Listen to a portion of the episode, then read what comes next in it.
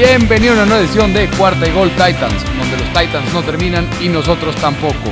Te recuerdo, mi nombre es Alberto Romano y me puedes encontrar en Twitter como Beto Romano M. También en la cuenta oficial, la nueva cuenta que es Cuarta y Gol Titans. En estas dos cuentas encontrarás toda la información importante y necesaria sobre los Tennessee Titans. Y pues bueno, primero tenemos que hablar de la noticia que va a revolucionar al medio deportivo en fútbol americano en México y en habla en español. Y es que la familia tres y fuera se convierte en la familia cuarta y gol. ¿Por qué hicimos este cambio? ¿Por qué se decide este cambio tan drástico de imagen, de nombre? Obviamente todo seguirá igual, los mismos analistas para tus equipos preferidos. Yo voy a seguir hablando de los Titans. Seguiremos teniendo los lives cada semana. Ya sabes que me puedes encontrar cada martes a las 7 de la noche en The War Room, en el YouTube Live. Seguirán estando todos los programas, toda la información que necesitas de tu equipo la información veraz, importante, pero al momento de conjugarnos con cuarta y gol, esto nos permite una mucho mayor exposición y un mucho mayor gran mercado para darte lo que necesitas y darte mejores cosas, lo que tú necesitas. La información de tu equipo al 100% en un mercado mucho más grande con mucho mayores posibilidades y esto nos dará más herramientas para darte todo lo que tú necesitas. Y nada más quería sacar eso antes de empezar a hablar del draft de los Tennessee Titans. ¿Qué pasó este fin de semana en la ronda 1, 2, 3, 4, 5 y 6? Porque en la 7 no hubo picks de los Titans. Te voy a decir qué hicieron los Titans en este fin de semana, cómo afectan estas selecciones, estos picks al roster de los Titans, qué hicieron bien los Titans, qué hicieron mal los Titans qué me gustó y qué calificación le pongo a cada una de estas selecciones y mi calificación final sobre el draft 2021 de los Tennessee Titans. Y para darle, así que vámonos con el recap del NFL Draft 2021 de los Tennessee Titans. Primero en general, ¿qué me pareció el draft? Hay de las ocho selecciones que hicieron los Titans en este draft 2021, hay cuatro que me fascinan su valor en posiciones de necesidad, hay dos que no me gustaron para nada y hay dos que ni me vienen ni me van. Así que vamos una por una. Primero, la selección de primera ronda de los Tennessee Titans. El pick 22 global en la primera ronda. Caleb Farley, cornerback de la Universidad de Virginia Tech, con 6'2 de estatura y 207 libras. Este pick tiene un montón de similitudes con el draft de 2019 cuando John Robinson eligió a Jeffrey Simmons como la, con la decimonovena selección general. Al igual que Simmons, Farley viene con una lesión grave que hizo que cayera mucho más en el draft de lo que normalmente hubiera pasado con un buen estado de salud. Las lesiones son un poco diferentes. Discos abultados y espasmos en la espalda para Farley versus un ligamento cruzado anterior desgarrado para Simmons. Pero el resultado fue el mismo. Un talento que es top 10 cayó en la parte trasera de la primera ronda y Tennessee se los robó literalmente. Las cosas le han ido bastante bien a Simmons hasta este punto y los Titans esperan un resultado similar con Farley. Antes de entrar en el jugador, abordemos la preocupación por las lesiones porque no se puede no hablar de esto con esta selección. Primero, Farley se rompió el ligamento cruzado anterior en el primer día de práctica después de llegar a Virginia Tech como estudiante de primer año en 2017. Después de un año sin actividad, regresó y cambió de posición, pasando de wide receiver a cornerback, y vio algo de acción limitada durante el 2018. En 2019, ¡boom!, explotó y se convirtió en uno de, si no, el mejor esquinero del país. Pero su temporada se vio truncada cuando sufrió varias lesiones en su espalda baja mientras hacía peso muerto en la sala de pesas. Los expertos varían en su nivel de preocupación, ya que la espalda sigue siendo un problema para el futuro. Algo que a mí me tranquilizó muchísimo fue esto. Es que la experta en lesiones deportivas de ESPN, Stefania Bell, cree que Farley tenga un regreso a un alto nivel y que esto sea muy probable. Y que la clave de ese enfoque sea un equipo paciente. Esto es lo que Stefania Bell tuiteó. No sé si el riesgo sea tan alto. Definitivamente hay algún riesgo dado su historial, pero los datos respaldarían su capacidad para volver a jugar a un alto nivel. La clave es no apresurarlo demasiado rápido, reintegrarlo gradualmente a la actividad. La paciencia da resultados. Algo que también nos ayudará a recuperarse es la insistencia de Mike Rabel en dejar que los jugadores se recuperen por completo antes de regresar al campo de juego. Y parece que esto será beneficioso para Farley. Sin embargo, no creo que tengamos que esperar demasiado para ver al nuevo cornerback en acción. Farley espera estar completamente autorizado para volver al training camp, lo que le daría mucho tiempo para volver a estar listo antes del comienzo de la temporada. Obviamente las lesiones de espalda son notoriamente complicadas y hay absolutamente mucho riesgo asociado con esta selección. Si no hubiera sido esto así, Farley habría sido seleccionado en el top 10 y los Titans no habrían tenido la oportunidad de agregar a un jugador de potencial de primera clase en este draft. Hay ejemplos de jugadores con lesiones similares que se han recuperado y jugado carreras largas y muy productivas. El más notable sería Rob Gronkowski, un jugador que John Robinson ayudó a evaluar y reclutar para los Patriots en 2010. Gronk se perdió todo su último año de universidad debido a una microdisectomía para reparar una hernia de, de disco similar al procedimiento que Farley se habría realizado. Eso hizo que el ex ala cerrada de Arizona cayera en el draft a pesar de un conjunto de habilidades físicas obviamente únicas. Pero 11 años después, Gronk sigue siendo un jugador eficaz en la NFL. Claro, ha tenido una buena cantidad de lesiones en el camino, pero no le han impedido convertirse en el mejor ala cerrada en la historia de la NFL. ¿Pudo esta experiencia haber ayudado a John Robinson a sentirse cómodo con la perspectiva de tomar otro talento físico único, probablemente con una lesión similar? Ciertamente creo que sí.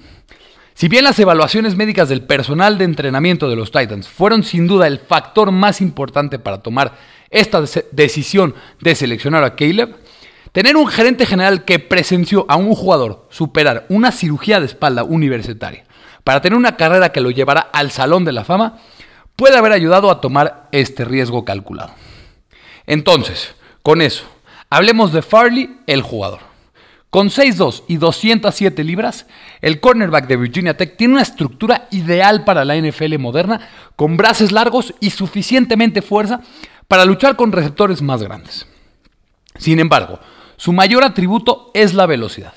De hecho, registró una velocidad de 24.16 millas por hora durante un juego en la universidad.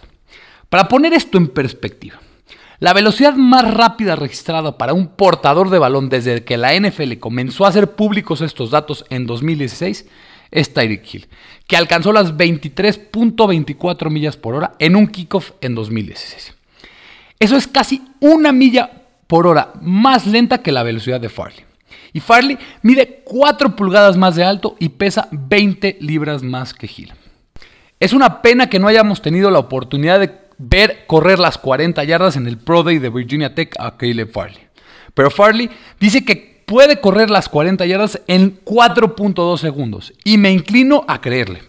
Esto según en lo que se ve en su film su ráfaga y la velocidad de recuperación son increíblemente evidentes en casi todas las jugadas que ves, lo que le permite encubrir errores y tomar riesgos calculados. Para un jugador que solamente ha estado jugando como cornerback durante dos años, ya que fue un coreback en la preparatoria y comenzó su carrera universitaria como wide receiver antes de finalmente hacer el movimiento a cornerback, Farley tiene pies fantásticos que le permiten igualar y reflejarse sin esfuerzo ante sus receptores. Cuando la pelota está en el aire, se ven sus antecedentes como wide receiver, localizando fácilmente la pelota y haciendo jugadas con el balón. Sus estadísticas universitarias son asombrosas. En 2019, Farley fue atacado 50 veces, pero permitió solamente 18 recepciones, un 36%. Esto para 257 yardas, lo que significan solamente 5.14 yardas permitidas por recepción un touchdown, nueve pases defendidos y cuatro intercepciones. Los mariscales de campo tuvieron un coreback rating de 26.8 cuando lanzaban hacia Farley, lo que significa que en realidad hubieran tenido un mejor rating tirando la pelota al suelo en cada snap que probando a Caleb Farley. En Virginia Tech jugó mucho man coverage y ahí es donde realmente sobresale su juego.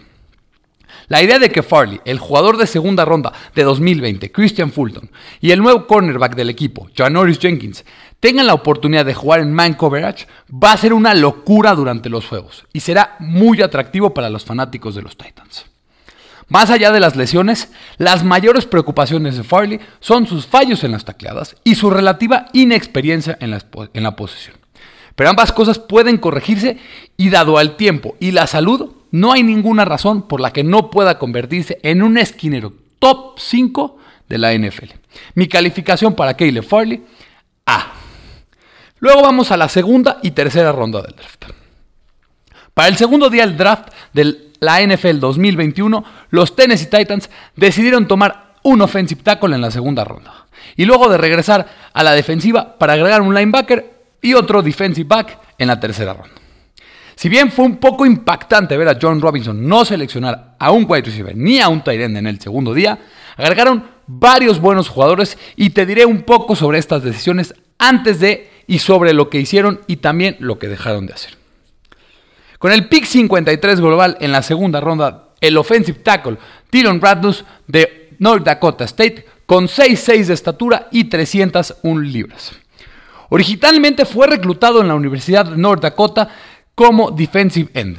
Radons es un atleta fantástico para su posición y eso fue evidente tanto en el film como en las pruebas. Raduns es también uno de los dos tackles que se espera que alcancen un alto nivel en la clase de draft de este año y que tuvieron una medida de 34 pulgadas de longitud de brazo que muchos equipos ven como un estándar para jugar tackle a un nivel de la NFL. Aparecer en el Senior Bowl y ganar el premio al mejor jugador de práctica en general lo ayudó a solidificar su posición como una alta selección. Además de los brazos y el atleticismo, hay muchas cosas que me gustan de Raduns para los Titans. Jugar una ofensiva que no es muy diferente a la que tendrá que aprender en Nashville, con mucho outside zone y play action passes. Eso debería facilitar su transición a la NFL a pesar del salto en el nivel de competencia. Jugó casi exclusivamente como left tackle en la universidad. Pero los equipos lo ven como un tipo versátil que podría jugar las cinco posiciones de la línea si así se requiere. Radons permitió cero capturas y solamente un coreback hit durante su última temporada completa en 2019, esto según Pro Football Focus. Y fue calificado como el jugador número 32 con mejor calificación en su Big Board. Daniel Jeremiah de NFL Network lo colocó en el puesto número 37, un lugar delante del prospecto de primera ronda de los Vikings, Christian Darius.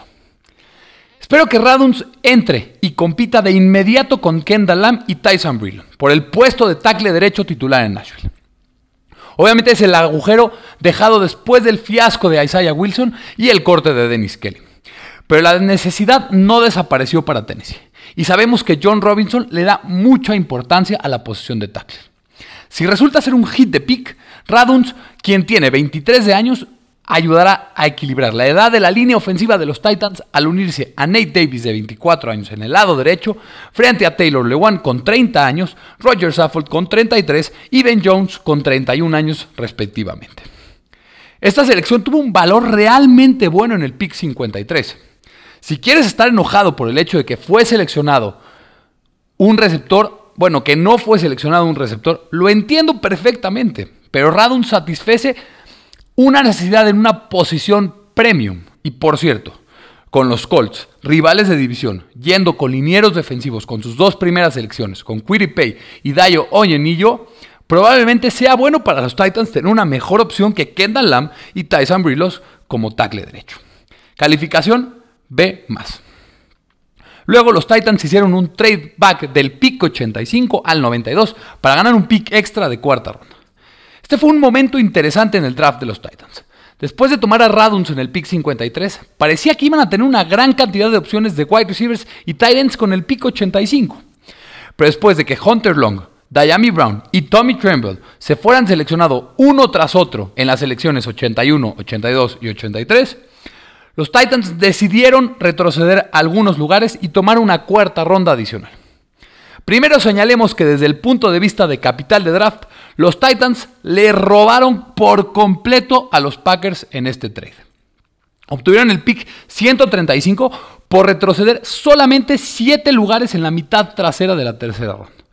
Eso es al menos una ronda completa mejor de lo que deberían de haber obtenido si nos basamos en los gráficos de cuánto debe valer los picks.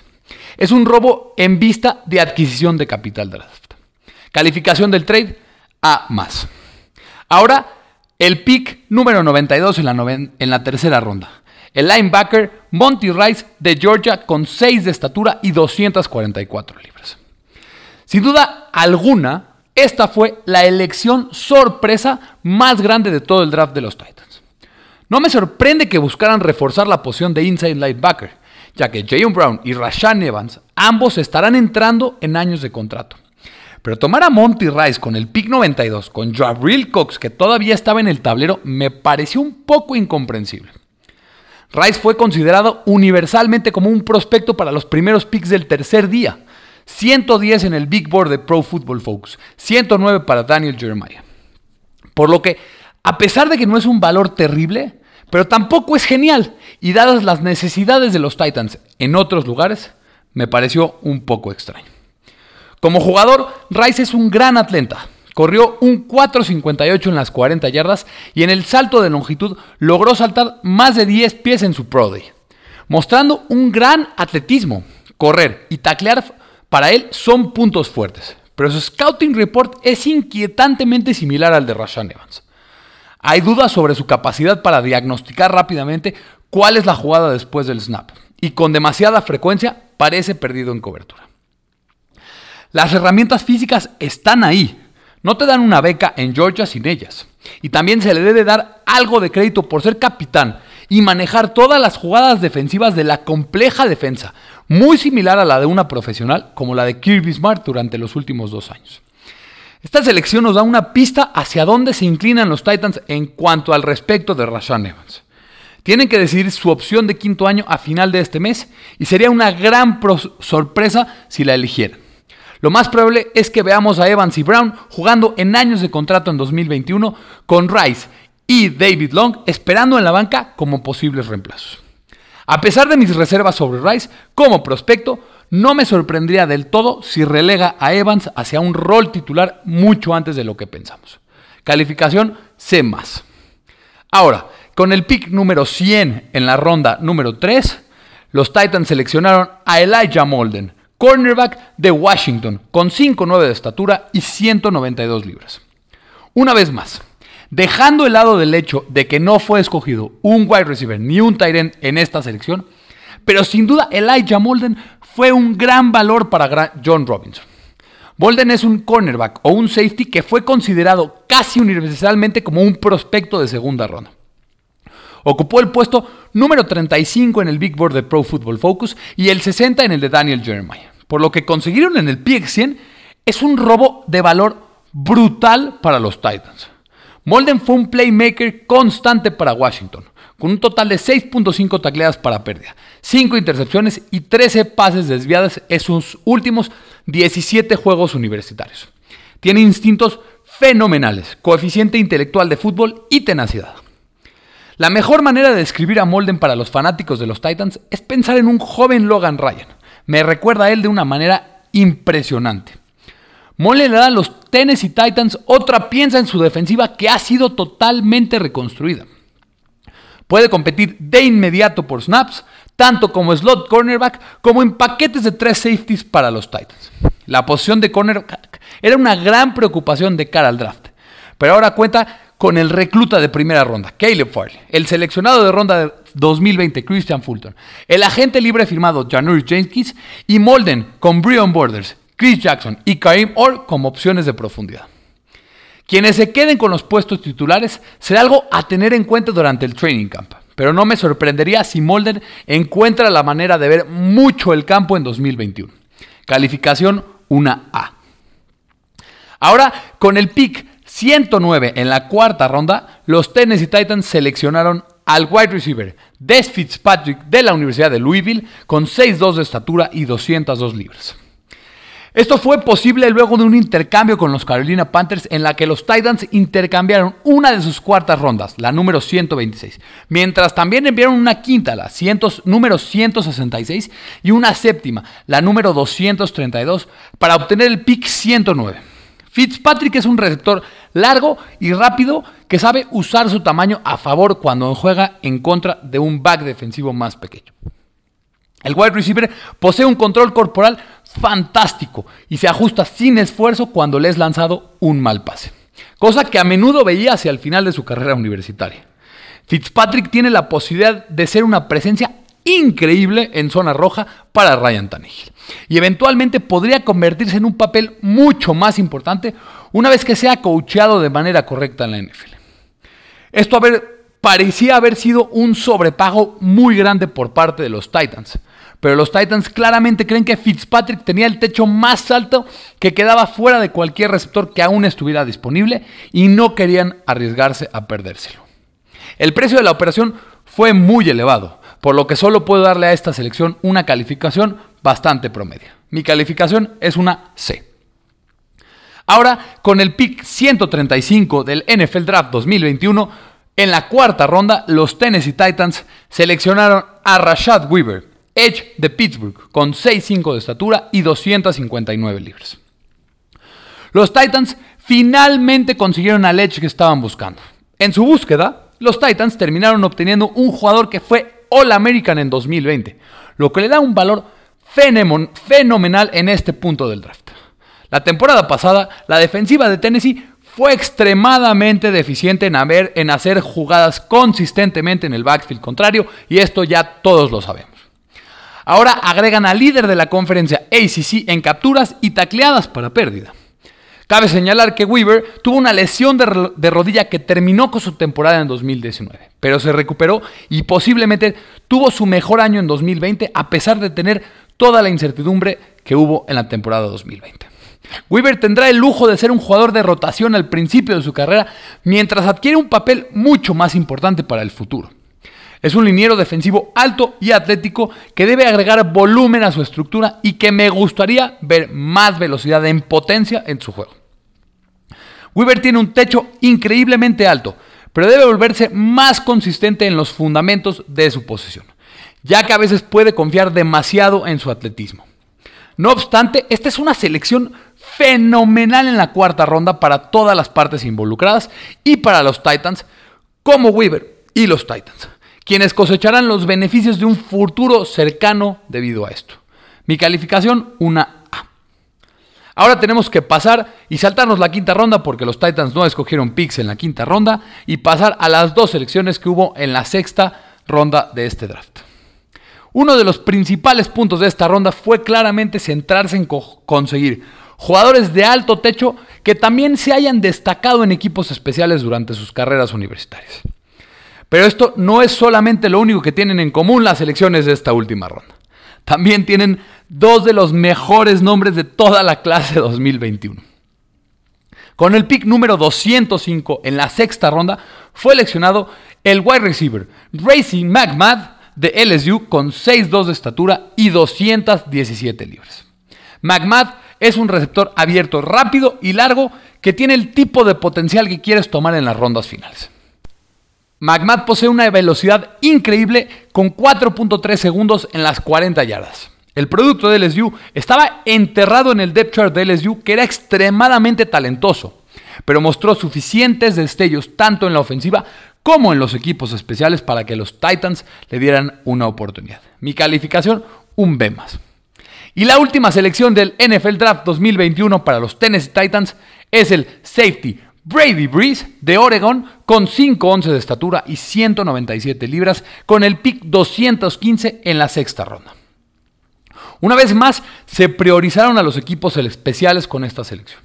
Breeze recibió los honores de primer equipo en la conferencia Pac-12 en 2019 por su robusto juego en equipos especiales. El producto de Oregon también estuvo empatado en el liderazgo de la FBS con tres touchdowns defensivos en 2019. Breeze fue nombrado MVP defensivo del Rose Bowl en 2020 luego de 11 tacleadas, un balón suelto forzado y una devolución de fumble para touchdown. Es uno de los 8 jugadores de la FBS desde 2000 que tiene dos fumbles devueltos para touchdown y un pick six en la misma temporada. Este es un valor fantástico. Breeze probablemente hará su impacto en equipos especiales. Sin embargo, el jugador de Oregon tiene un montón de upside y podría convertirse en un contribuyente constante en defensiva para el futuro. Mi calificación, una A. ¿Y cuál es mi calificación general y para lo que todos siguen aquí escuchándome? ¿Cuál es mi calificación? La calificación de cuarta y gol Titans para el, el draft 2021 de los Tennessee Titans. Y esta es, para mí, en la que te dije, un draft con cuatro jugadores de excelente selección, de muy buen valor obtenido. Dos jugadores que realmente no entendí mucho su selección, la de Monty Rice y la de Des Fitzpatrick. Y dos jugadores que tienen upside, pero no es la posición y se dejaron pasar algunos receptores. Y por eso no es el mejor draft. Pero los equipos, los valuadores de las páginas importantes como Pro Football Focus le han dado una buena calificación a los Titans. De hecho, le dieron una A a la calificación de los Titans. La calificación del draft general. Y la calificación de el draft 2021 de cuarta y gol Titans es una A menos. Buen draft de los Tennessee Titans, aunque mucha gente se quedó un poco desilusionada porque no se atacó la, la posición de wide receiver o de tight end temprano en el draft, pero fue un muy buen draft en el que se adquirieron muy, muy buenos jugadores. Muchísimas gracias por escucharme. Ahora ya hemos llegado al final de un episodio más de Cuarta y Gol Titans. Como te digo, este nuevo cambio será para bien para todos, para nosotros, para ti como aficionado, donde tendrás toda la información que necesitas, la información como te la mereces. Y aquí seguiremos analizando la mejor información de los Titans en español, la encuertas en Cuarta y Gol Titans. Conmigo, con Alberto Romano, con todo el equipo de Cuarta y Gol, los lives de cada semana, todos los días un live de YouTube podcast semanales, análisis de tu equipo especializado en español y aquí estaremos para darle con todo.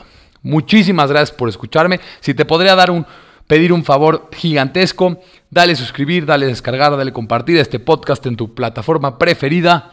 Sígueme en Twitter como Beto Romano M y en Cuarta y Gol Titans. Muchas, muchas gracias por escucharme, porque los Titans no terminan y nosotros tampoco. Cuarta y Gol.